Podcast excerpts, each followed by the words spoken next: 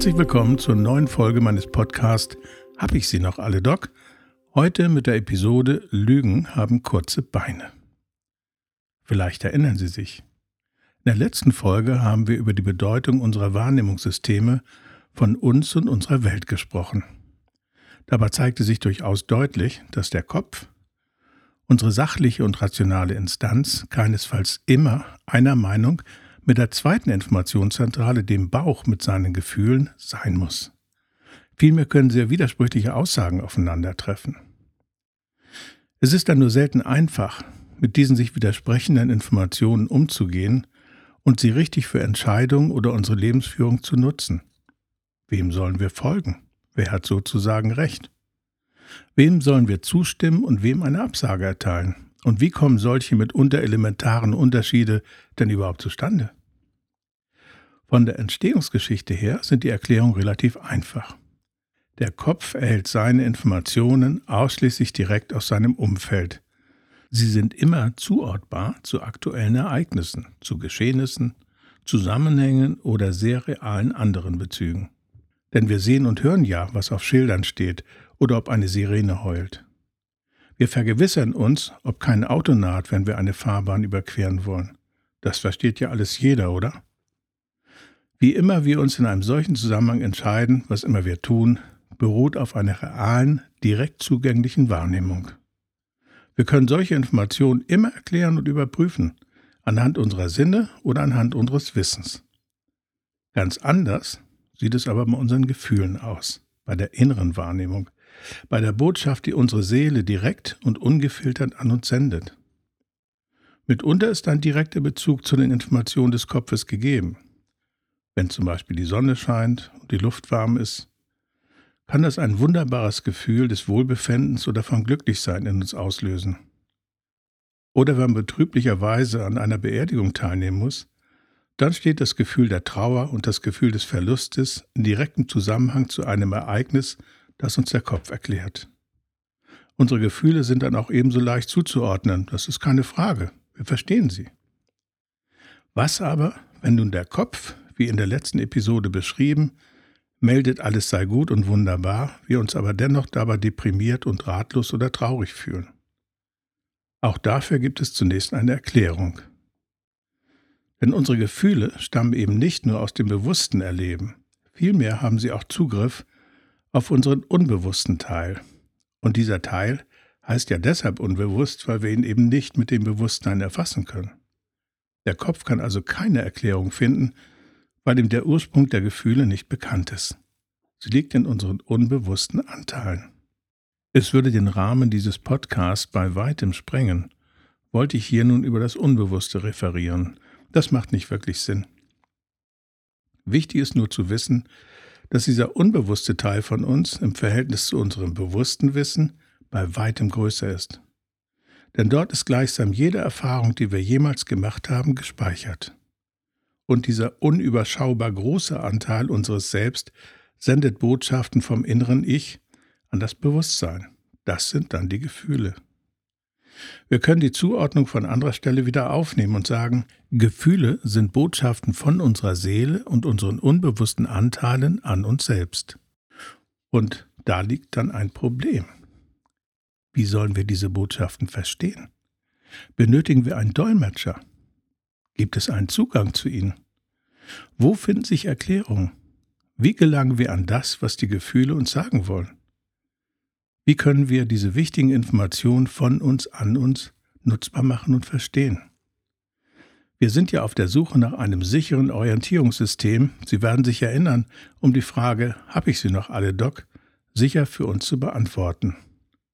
Und deshalb können wir uns der Beantwortung dieser Fragen zum Informationsgehalt, zur Botschaft unserer Gefühle nur Schritt für Schritt nähern, dafür aber dann mit Sicherheit. Einverstanden? Dabei haben wir aber sehr verlässliche Helfer. Wir sind alles keinesfalls allein auf weiter Flur. Und diese Helfer sind die Organe unseres Körpers. Möchten Sie ein paar Beispiele dafür hören? Stellen Sie sich einmal vor, Sie haben eine Prüfung in absehbarer Zeit abzulegen. Das ist häufig mit Angst verbunden. Was sagt Ihr Körper? Vielleicht drückt der Magen, vielleicht ist die Darmtätigkeit erhöht, vielleicht schlägt das Herz schneller als sonst, Alles ist möglich. Und nahezu immer sind es dieselben Organe, die Ihnen Angst signalisieren, egal in welcher Situation. Oder stellen Sie sich einmal Freude vor. Vielleicht treffen Sie einen Menschen wieder, der Ihnen sehr nahe steht, und schon im Vorfeld spüren Sie innere Freude, Wärme in der einen oder anderen Körperregion. Vielleicht schlägt auch vor Freude das Herz ein wenig schneller, vielleicht ist das Gesicht mehr als sonst durchblutet und warm, und vielleicht ist die Atmung bei den Gedanken daran bereits schneller in freudiger Erwartung. Diese Reihe ließe sich nun unbegrenzt fortsetzen, und Ihnen fallen sicherlich sehr viele Beispiele aus dem eigenen Leben ein. Die Organe Ihres Körpers helfen Ihnen also dabei, wenn es darum geht, die Botschaften der Gefühle zu verstehen. Und das ist doch wieder einmal ein gutes Gefühl, oder?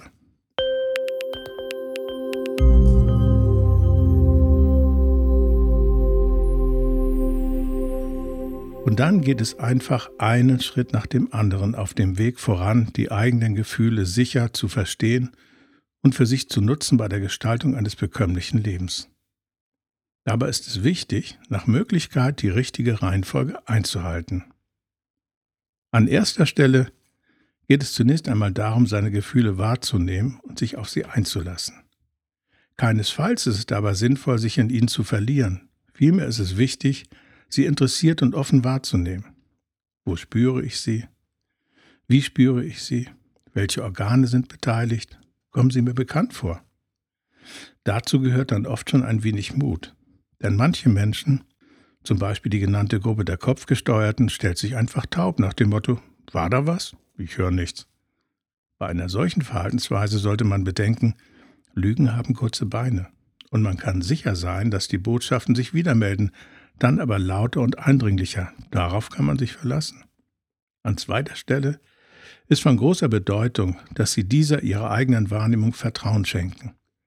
Es sind Botschaften aus der eigenen Mitte, von der eigenen Seele, von den eigenen unbewussten Anteilen. Und so möchten sie auch behandelt werden. Vertrauen Sie ihnen also und schicken Sie die Zweifel in ein anderes Haus. Nehmen Sie die Botschaft an als wichtige Hinweise für Ihr Leben und als Orientierungshilfen, denn genau so sind sie gemeint. An dritter Stelle geht es dann um den Informationsgehalt. Es geht darum, die Botschaft, ihren Inhalt und ihren Hinweis zu verstehen. Das ist nicht wirklich immer einfach, denn wenn ich Angst spüre, kann das einfach bedeuten, lauf jetzt lieber ganz schnell weg. Und im Falle einer konkreten Bedrohung ist das mitunter sicher zu empfehlen.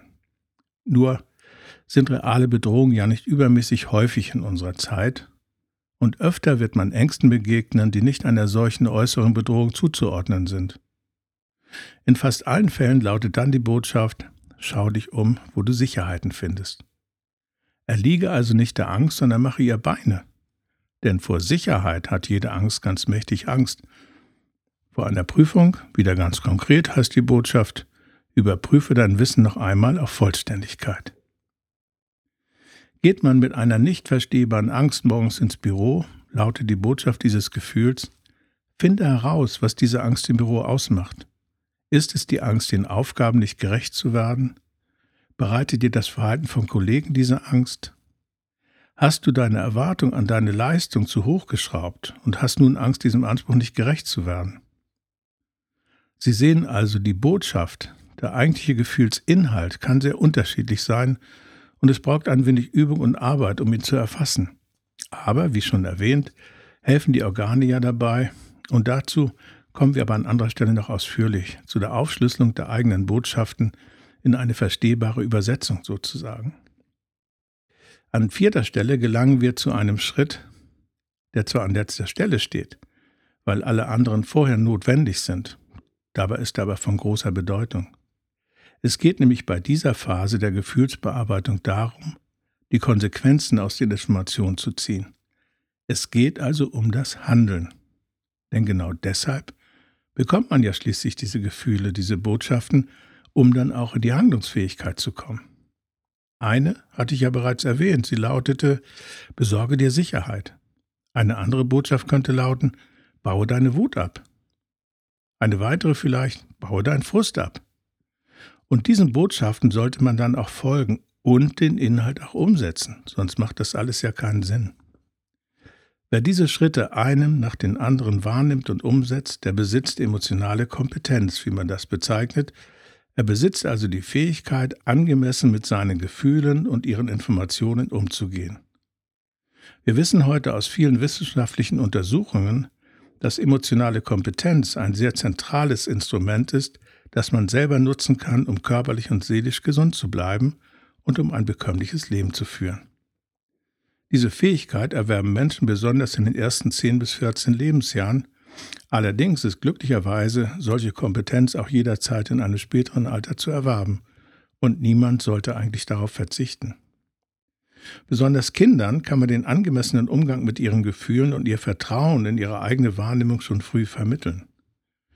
Fällt etwa ein Kind hin und verletzt sich das Knie, wird es laut weinend und klagend zu seiner Mutter oder seinem Vater laufen mit der Bitte um Hilfe. Völlig falsch wäre es dann zu sagen, ist doch nicht so schlimm, stell dich nicht so an. Denn schließlich tut es weh, wenn man sich verletzt, und es blutet ja auch, und das macht Angst. Leugnen das die Eltern, denkt das Kind automatisch, seine Wahrnehmung, sein Gefühl aus Schmerz und Angst sei falsch. Sagen die Eltern aber, oh, das tut sicher weh, du armer Kerl, das glaube ich dir gerne. Aber weißt du was? Wir machen jetzt ein Pflaster drauf und einen Verband darum und dann wird es bald besser. Das Kind fühlt sich in seiner Wahrnehmung bestätigt und lernt, dass man durch eine Aktion, einen Umgang damit wieder in eine bessere Situation kommt. Und genau das ist das Prinzip. Aber ich glaube nun, dass diese Folge des Podcasts Sie nun wirklich ausreichend mit Informationen versorgt hat, die ja auch erst einmal alle verarbeitet sein wollen. Aber in der nächsten Folge werden wir den Weg zu einer sicheren Orientierung und Lebensgestaltung fortsetzen, wenn Sie möchten.